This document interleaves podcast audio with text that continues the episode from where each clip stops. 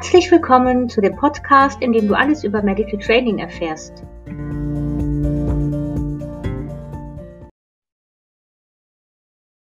Guten Morgen, liebe Nicole. Hallo Anja. Guten Morgen, sag mal, wir haben jetzt 10 Uhr und ähm, genau, ach ja, genau, was ich nämlich noch kurz sagen muss. Ich habe äh, die Hälfte der Nacht heute draußen zugebracht mit meinem Hund, weil er so Bauchschmerzen hatte. Und ich hoffe, mein Gehirn ist jetzt wach, aber ich glaube schon. Geht's dir gut, Nicole? Ja, alles super. Wie schön. Meine Hunde sind auch hier, denen geht's gut. Von daher ja. können wir loslegen. Okay. Ähm, liebe Nicole, heute ist das Thema Kooperationssignale. Das heißt, du erklärst, ähm, was sind Kooperationssignale, welche gibt es und dann haben wir noch ein paar weitere Aspekte, die wir klären wollen. Aber ich würde sagen, wir fangen erstmal damit an, äh, mit der Frage, was sind überhaupt Kooperationssignale?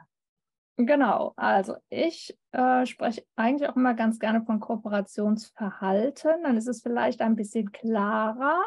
Ja. Ähm, aber viele nutzen ja auch den Begriff Kooperationssignal und ich nutze den auch manchmal. Aber ich habe mir irgendwann mal überlegt, ein Signal ist ja so eigentlich ähm, was Kurzes. Also ein, ein, gutes Signal sollte ja kurz und prägnant sein. Ähm, und diese Kooperationssignale oder Verhalten zeigen die Tiere ja auf Dauer. Und von daher ist es vielleicht, kann man sich es leichter erklären oder merken, verstehen, wenn man von Kooperationsverhalten spricht. Also es geht darum, äh, prinzipiell erstmal ähm, mh, vielleicht ganz äh, salopp gesagt, solange der Hund das Kooperationsverhalten zeigt, zeigt er mir seine Bereitschaft, mit mir zu arbeiten und dass, wenn wir jetzt eben dann Maßnahmen aus dem Medical Training nehmen, dass der Hund ähm, so lange bereit ist, dass ich etwas an ihm tue. Was auch immer das ist. Das kann sein, dass ich nur gerade was gucken will. Das kann von mir aus eine Blutentnahme oder sonst irgendwas sein. Und der Hund sagt, okay, es gibt ja auch einige, die sagen, ich bin bereit. Signal gibt es ja auch diesen Begriff. Das ist im Prinzip alles dasselbe. Ähm, dass der Hund sagt, ich bin bereit, du darfst anfangen. So könnte man das bezeichnen. Genau. Und ich finde, äh, Kooperation oder prinzipiell, was eignet sich als Kooperationssignal oder Kooperationsverhalten? Das sind ähm, Verhalten, die der Hund statisch zeigen kann, auf Dauer zeigen kann, weil in der Regel die ganzen äh, Maßnahmen, die wir machen, ja schon eine gewisse Zeit dauern. Das kann ein paar Sekunden sein, das kann aber auch eine Minute oder länger sein. Vielleicht auch je nachdem, wenn ich den Hund bürste und der entspannt zum Beispiel in der Seite liegen kann, kann es von mir auch zehn Minuten sein oder sowas. Also die Dauer ist da nach hinten offen. Das heißt, es muss ein Verhalten sein, was der Hund auf Dauer zeigen kann. Also es kann nicht zum Beispiel sein, mit der Nase irgendwo anstupsen, mhm. sondern es muss dann zum Beispiel mit der Nase irgendwo kleben sein oder sein Kinn auflegen oder eben äh, auf der Seite liegen. Und solange der Hund dieses Verhalten zeigt, kann ich meine Manipulation durchführen. Und in dem Moment, wo er dieses Verhalten abbricht, höre ich auf. Das mhm. kann man so grob sagen. Du hast das ja so schön ähm, einen Kooperationsvertrag genannt. Das gefällt mir so gut. Mhm, genau. Man kann also von einem Kooperationsvertrag sprechen. Das beinhaltet, ähm, ich als Mensch fange erst mit dem, was ich tun will, an, wenn der Hund dieses Verhalten zeigt, also wenn er diese Position einnimmt. Mhm. Vorher fange ich gar nicht erst an. Also mal angenommen, ich will eine Klette aus dem Fell machen und will das über ähm, ein Kind-Target äh, mit dem Hund erarbeiten. Das heißt, wenn er sein Kinn auflegt, dann fange ich an, diese Klette aus dem Fell zu fummeln. Und wenn er sein Kinn wieder ähm, von der Ablage runternimmt, dann höre ich auf, weil er mir sagt, im Endeffekt, stopp, ich brauche eine Pause. Das heißt, unser Versprechen in dem Kooperation, Kooperationsvertrag ist, ich fange erst an, wenn du das Verhalten zeigst. Und wenn du das Verhalten unterbrichst, höre ich sofort auf.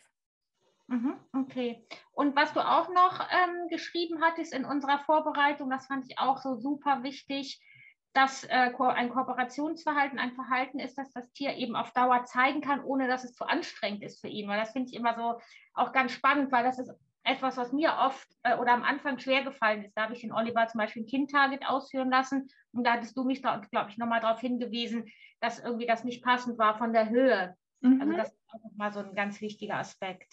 Okay. Genau, es sollte auf jeden Fall bequem sein und es sollte eben was sein, was nicht viel Muskelkraft erfordert. Und das ist halt je nach Hund unterschiedlich. Ich finde immer zum Beispiel sowas wie ein Nasentarget ganz lange zu zeigen, ist für die Hunde viel schwieriger als ein Kind-Target, weil beim Kind-Target können sie den Kopf auflegen. Beim Nasentarget müssen sie die Nase irgendwo ranpressen und müssen im Prinzip mit dem Nacken den ganzen Kopf halten. Das kann man auch mal ein paar Minuten machen, aber ich jetzt eben von diesen zehn Minuten gesprochen habe oder länger, die man vielleicht bürstet oder schert, ähm, da finde ich das nicht so fair, sage ich mal. Das ist mit Sicherheit sehr anstrengend. Oder ja. wenn ich einen Hund habe, der sehr alt ist und der nicht mehr lange stehen kann, dann kann ich mir eben auch überlegen, was kann der gut zeigen. Das könnte mhm. eben die Seitenlage zum Beispiel sein, weil die Seitenlage, finde ich, ist eigentlich das Kooperationsverhalten, was am meisten Entspannung bringt, wenn die Hunde denn dann entspannt in der Seite liegen können oder auf ja. der Seite liegen können. Genau. Ähm, sollen wir mal damit weitermachen, dass du nochmal aufführst, welche Kooperationsverhalten es so gibt? Mhm. Einige. Ganz, ja, nur ganz kurz vielleicht noch zu diesem Kooperationsvertrag, was mir auch immer sehr wichtig ist. Ich spreche immer davon, es ist ein einseitiger Kooperationsvertrag. Also ich verspreche dem Tier, ich fange erst an, wenn du das Verhalten zeigst und wenn du das Verhalten beendest, höre ich auf. Ähm, wenn die Tiere das gut verstanden haben, dann ist es in der Regel auch so, wenn es ihnen zu viel wird, dass sie eben aus dem Kooperationsverhalten aussteigen. Es kann mir aber auch passieren, dass das Tier, wenn ich zu weit vorgehe, eventuell, also wenn ich, das die Tendenz hat, vielleicht ähm, Abwehrreaktionen zu zeigen, zu beißen oder so, dann kann durchaus sein, dass es im Endeffekt vom Kind-Target runter sofort seine Zähne in meine Hand bohrt oder so. Also es ist kein, ähm, kein, äh, eine Garantie für uns, dass die Hunde, wenn es ihnen zu viel wird, auch runtergehen. Mit der Zeit lernen die das. Es funktioniert auch in der Regel immer besser aber ich kann mich eben nicht darauf verlassen, dass das Tier, also dass ich, ich sag mal, schon machen kann und nicht so drauf achten muss. Und mir passiert ja nichts, weil wenn es dem Hund zu viel wird, geht er ja runter oder aus dem Kooperationsverhalten raus. Und das äh, würde ich so halt nicht unbedingt äh, unterschreiben. Ja. Das kann einem auch anders passieren finde ich einen total wichtigen Hinweis und ich denke, da gehen wir auch noch in, in, der, in irgendeiner anderen Folge nochmal ähm, drauf ein, wie man äh, letztendlich auch ein Kooperationsverhalten dann aufbaut und welche Fallstricke es gibt. Ne? Genau. Okay, dann also jetzt sagen, wolltest du wissen, welche Kooperationsverhaltenssignale gibt es. Genau. Also es gibt eigentlich sehr, sehr viele und ich würde jetzt auch nicht sagen, dass ich, wenn ich die jetzt hier aufzähle, die vielleicht wichtig sind, alle aufzähle, die man einnehmen könnte oder die man mhm. könnte. Aber ich finde, am wichtigsten sind für mich immer die drei äh, Bodentarget oder Pfotentarget, wie auch immer man das nennen will. Der Hund steht mit einem, zwei oder vier Füßen irgendwo auf einer Unterlage, auf einem Target eben. Ähm, Kinn-Target, der Hund legt eben sein Kinn ab, entweder in meine Hand oder irgendwo auf einen Gegenstand, auf einen Stuhl oder einen Karton oder was auch immer. Mhm. oder die Seitenlage. Mhm. Äh, und das heißt, der Hund liegt komplett auf der Seite, entspannt. Das heißt, Kopf liegt ab, die Füße liegen ab und idealerweise die Rute liegt still. Mhm. Also der Hund liegt wirklich, ich sag mal, bewegungslos auf mhm. der Seite. Das wäre das ideale Kooperationsverhalten Seitenlage. Und mit denen kann man schon viel machen. Was ich dann noch gerne nutze, ist sowas wie Nasen-Rücken-Target. Für mhm. bestimmte Dinge, die man am Maul macht, ist das sehr gut. Ähm, wenn der Hund einen sehr kleine, äh, kleinen Nasenrücken hat, dann könnte man eben auch den ganzen Kopf im Endeffekt nehmen, dass der Hund äh, praktisch die Stirn an ähm, die Hand äh, andockt. Also ich beim Kind-Target lege ich die Hand ja so, dass er äh, in meine Handfläche die, den Unterkiefer reinlegen kann. Beim Nasenrücken-Target würde ich halt die Hand über den Nasenrücken halten und der Hund dockt praktisch so mit einer Bewegung nach oben an meine Hand an. Und solange er diese Position hält, mache ich weiter. Und da kann man schon wieder sehen, das wäre eben auch eine, ein Verhalten, was man vielleicht keine zehn Minuten zeigt, ja. weil er immer den Kopf nach oben halten muss und den Kontakt aktiv halten muss. Mhm. Dann gibt es noch ähm, Nasentarget natürlich, kann man auch zeigen. Wangentarget wäre noch eine Möglichkeit.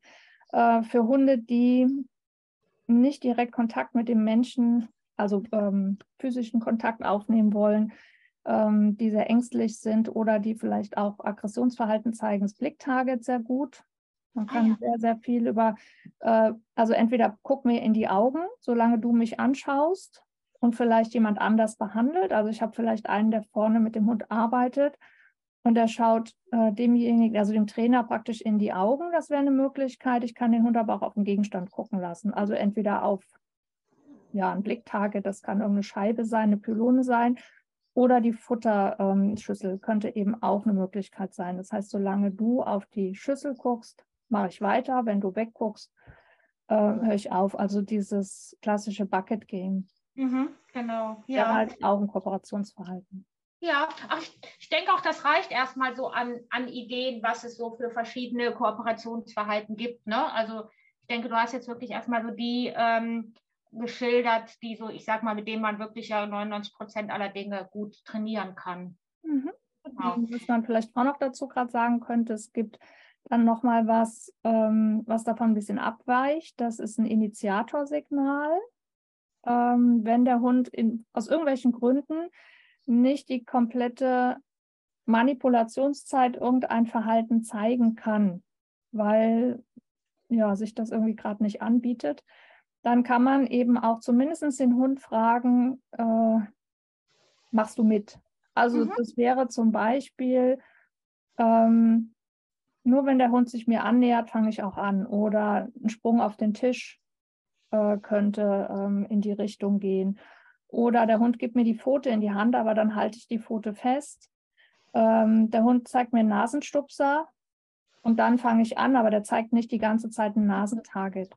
Ne, und wenn er mir vorher den Nasenstupser nicht gibt, dann fange ich eben gar nicht erst an. Das wäre noch so ein bisschen anders als ein Initiatorsignal, geht aber ein bisschen in dieselbe Richtung.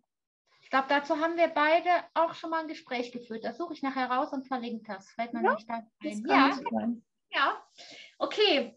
Was ich ja immer so spannend finde bei solchen Signalen ist, was für ein Benefit hat der Mensch davon, wenn er mit Kooperationsverhalten arbeitet beziehungsweise den Hund trainiert. Mhm. Kann man vielleicht schön am Beispiel vom Kind-Target erklären. Ähm, es ist einfach, das Training wird viel strukturierter und klarer. Ich habe einen ganz klaren, ähm, ein ganz klares Kriterium. Das heißt, äh, der Hund legt das Kinn auf und ich fasse zum Beispiel das Ohr an oder ich gucke, der hat eine Zecke und ich will da irgendwas machen. Und ähm, die Frage ist ja immer, wann äh, verstärke ich den Hund, wann belohne ich ihn? Ähm, ne? Und hier ist unsere Idee ja, der Hund hält still, damit ich die Zecke wegmachen kann. Und stillhalten ist so ein bisschen hm, nebulös, das ist so mhm. verschwommen. Was heißt stillhalten? Ne? Also so eine ganz kleine Bewegung ist noch okay oder er ähm, hebt, was weiß ich, äh, den Kopf zur Seite Ab wann sage ich, nee, das war jetzt zu viel, dafür kriegst du nichts, du hast ähm, zu viel gewackelt mhm. und jetzt bekommst du, ähm, bekommst du keinen Verstärker, kein Futter, kein, kein, wenn ich mit Spiel arbeite, okay, wäre das auch eine Möglichkeit. In der Regel nehmen wir ja Futter. Ähm, und beim Kindtarget ist es ja so schwarz-weiß im Endeffekt. Der Hund legt sein Kinn auf und er hat das, hält das Kindtarget, während ich mal das mache, was ich machen möchte. Und ähm, wenn er noch das Kinn aufgelegt hat, zum Beispiel will das Ohr anfassen. Der Hund legt das Kinn auf, ich fasse das Ohr an, der Hund bleibt im Kinn-Target. Und wenn ich mein, das Ohr wieder loslasse und er ist immer noch im Kinn-Target, dann kriegt er seinen Keks. Mhm. Und äh, wenn er aber, wenn ich anfasse, den Kopf hebt, dann hat er das Kriterium praktisch nicht erfüllt. Das heißt, er kriegt keinen äh, Verstärker. Und damit wird es für den Mensch klarer, wann belohne ich, wann belohne ich nicht, weil ganz häufig ist es nämlich so, dass wir, naja, so wischiwaschi belohnen. Ne? Mhm. Also stillhalten. Ja, okay, das war ja noch, noch fast stillgehalten, hat den Kopf ein bisschen gedreht. Ab wann hat er zu viel gedreht? Ab wann sage ich, nee, das war jetzt wirklich ein Ausweichen und dafür kriegst du nichts, weil du hast nicht stillgehalten? Oder ab wann weiß ich, mein Trainingsschritt ist zu groß, ich muss weniger machen. Und wenn ich so ein klares Kriterium habe, Kind auflegen, ja oder nein, dann habe ich auf jeden Fall, ähm, kann ich eindeutiger belohnen und es ist für den Hund auch nachher eindeutiger. Und für den ja. Menschen auch. Okay, das verstehe ich. Und was mir noch so eingefallen ist, ist, finde ich, mit den Kooperationsverhalten ist es auch für ungeübte Hundehalterinnen einfacher, ne? den Hund deshalb dann zu trainieren, weil man eben ganz klar einen strukturierten Trainingsplan hat. Hast du eigentlich schon gesagt, brauchst glaube ich nicht nochmal zu wiederholen. Mhm. Genau, nee, hast du recht. Also wenn man nicht so im Detail drin steckt und wir haben ja letztes Mal über die Körpersprache gesprochen, die spielt natürlich auch eine Rolle. Also unser Ziel ist natürlich, dass der Hund entspannt auf dieser, in diesem Kooperationsverhalten ist. Das heißt, er soll keinen Stress zeigen. Ähm, das wird dann im Prinzip nachher ähm, die zweite Aufgabe. Nicht nur erhält das Kind Target, sondern wie sieht er dabei aus? Aber erstmal, wenn ich einsteigen will, ist es eben eine schöne Möglichkeit zu sagen, ähm, wir haben diesen Trainingsschritt erfüllt, den wir uns vorgenommen haben. Zum Beispiel, ich fasse das Ohr an oder ich ähm, hebe die Foto hoch oder was auch immer. Und mein Part war, dass ich ähm, ja, das Ohr anfasse und der Part des Hundes war, er lässt das Kinn liegen. Und mhm. wenn das passiert ist, dann darf ich ihn belohnen. Das ist wie so eine Arbeitsanleitung im mhm, Endeffekt, ja. die schön klar ist und die man gut verstehen kann. Das ja. ist der Vorteil, der Hauptvorteil für den Menschen, finde ich. Ja, sehe ich auch so, weil ich habe schon oft auch bei Kunden erlebt, dass also ja das Training ja oft durch Interpretationen auch so ein bisschen in die falsche Richtung läuft. Ne? Mhm. Und dann, dann hat man Misserfolg und mag nicht mehr trainieren und deshalb ist das wirklich eine tolle Sache. Okay, was für ein Benefit hat der Hund von dem Kooperationssignal? Du hast ja schon ein paar genannt, ähm, nämlich dass er Nein sagen kann, ähm, hast du noch andere Ideen? Mhm. Also zum einen, das, was für den Menschen gilt, gilt natürlich auch für den Hund, dass der Hund ganz klar erkennen kann, was muss er tun, damit er seinen Keks bekommt. Ja. Ähm, ne? Also wie, wenn ich mit ihm Sitz trainiere, ähm, dann, und wenn er das verstanden hat, dann weiß er, wenn mein Mensch Sitz sagt und ich setze mich hin, kriege ich den Keks. Mhm. Hier ist es halt so, dass er weiß, ich muss auf dem Target bleiben, damit ich den Keks bekomme. Ob er das tun will oder nicht, ist dann nochmal eine andere Geschichte, weil er kann ja zum Beispiel auch, wenn die Wiese nass ist, sagen, ist mir zu nass, da setze ich mich nicht hin, ich verzichte auf den Keks. Mhm. Das ist hier im Prinzip genauso, aber es ist auch für den Hund klarer. Und dadurch wird dieses Training dann so einfach auch, weil ähm, der Mensch weiß, was er tun soll, wann er belohnen soll und der Hund weiß, was er tun muss, damit er eine Belohnung bekommt. Mhm. Ähm, die andere Geschichte ist, du hast so schön gesagt, der Hund kann Nein sagen. Also er kann mitentscheiden, ob er das haben möchte oder nicht, ob es ihm zu viel wird. Er kann recht, äh, viel ähm, oder sagen wir mal so, er kommuniziert ja schon mit uns, aber es ist eine Möglichkeit, dass es vielleicht für den Menschen leichter übersetzt wird. Dieses Nein sagen wird dann klarer für den Menschen, dass der Hund sagt, das ist mir zu viel wo er sonst vielleicht über seine Körpersprache spricht, die nicht immer so verstanden wird, weil sie so subtil teilweise ist. Und dann ist es manchmal eben so, dass die Hunde deutlicher werden müssen, entweder indem sie panisch weglaufen oder nicht mehr kommen, einen ignorieren und sagen, kannst du alleine machen, oder indem sie nach vorne gehen und eben Abwehrverhalten zeigen, mhm. in unterschiedlichsten Varianten. Mhm. Ähm, genau, und die andere Geschichte ist aber auch, der Hund kann auch Ja sagen. Und das finde ich so schön daran. Also, äh, wenn ich den Hund, weil im Endeffekt Nein sagen kann er ja immer.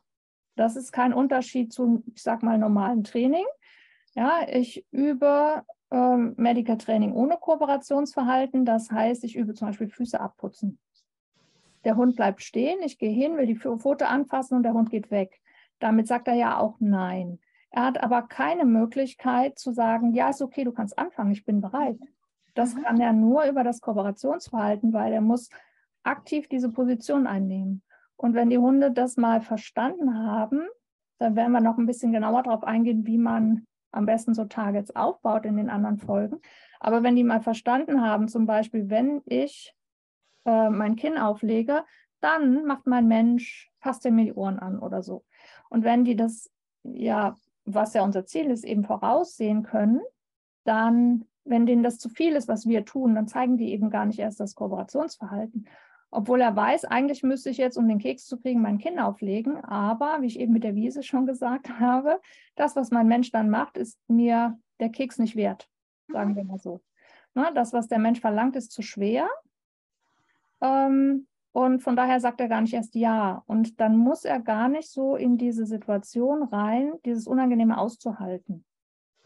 Okay. Ja, er kann ja im Vorfeld, das entwickelt sich zwar erst im Laufe des Trainings, das wird nicht in den ersten Schritten sein, aber der Hund hat dann relativ schnell verstanden, okay, wenn ich das tue, kommt das und das auf mich zu. Und mhm. ja, ich weiß ja, wenn es mir zu viel wird, kann ich Stopp sagen, indem ich runtergehe. Wenn mein Training aber zu schlecht ist und zu großschrittig ist, dann wird der Hund fast nicht oder gar nicht oder nur selten das Kooperationsverhalten überhaupt zeigen. Das heißt, er kann Ja sagen, ja ist okay, du darfst anfangen. Und er kann oder kann eben auch sagen, ich will gar nicht. Und wenn es ihm zu viel wird, kann er Nein sagen. Das, ist, mhm. das sind so die großen Vorteile davon. Ja. ja, das ist wirklich ein super Tool. Ne? Also ich bin aber ganz begeistert. Dass, also es gibt den Hunden einfach so viel Freiheit. Das ist echt total klasse, weil es sich ja auch auf das gesamte Leben mit dem Hund auswirkt, wenn der Hund in ein paar Teilbereichen wenigstens ein bisschen Mitspracherecht hat. Ne? Du, wir hatten uns noch so, äh, so, ein paar Stichworte aufgeschrieben. Welchen Benefit hat der Hund davon? Und zwar hatten wir aufgeschrieben, könnte es eventuell ja auch eine Art von Konzeptlernen sein, das dem Hund dann eben auch bei allen weiteren Übungen ähm, hilft, diese Übung schneller und leichter und länger auszuführen. Und ähm, dann hatten wir noch so die Idee, wenn man die wirklich, also ausreichend erstmal wiederholt und eine gute Basis aufbaut bei einem Kooperationssignal, dann verändern wir natürlich auch schon quasi das ähm, emotionale Ausgangsgefühl oder Anfangsgefühl, wenn wir mit Medical Training anfangen. Ja, genau. Okay. Das ist auf jeden Fall so, dass äh, im Endeffekt äh, der Hund mit dem Target hoffentlich positive Dinge verknüpft. Da können wir dann in den nächsten Folgen noch genauer ein bisschen drauf eingehen. Wie mache ich das? Äh, ich lade mir das praktisch positiv auf, indem ich äh, mit dem Hund ganz häufig auch nur das ähm, Target trainiere, also nur das Kooperationsverhalten trainiere, dass er eigentlich diese Aufgabe total gerne macht. Ähm, das haben wir in anderen Hundesportbereichen und so weiter auch oder im Hundetraining Aufgaben, die ich mit dem Hund ganz oft mache, die der gut kann und wo es schon viele Kekse für gab oder andere Verstärker, die lieben die Hunde. Und dann ist es oft so, dass es gar nicht mehr auf das ähm, auf den Verstärker ankommt, sondern die Aufgabe an sich wird einfach toll. Das ist bei uns mhm. auch so, wenn wir Dinge machen, die sich für uns lohnen, in welcher Form auch immer, dann machen wir diese Aufgaben gerne. Und ähm, hier, und, und dabei entsteht natürlich eine positive Emotion und wir müssen dann immer im Prinzip alle Emotionen in einen Topf werfen.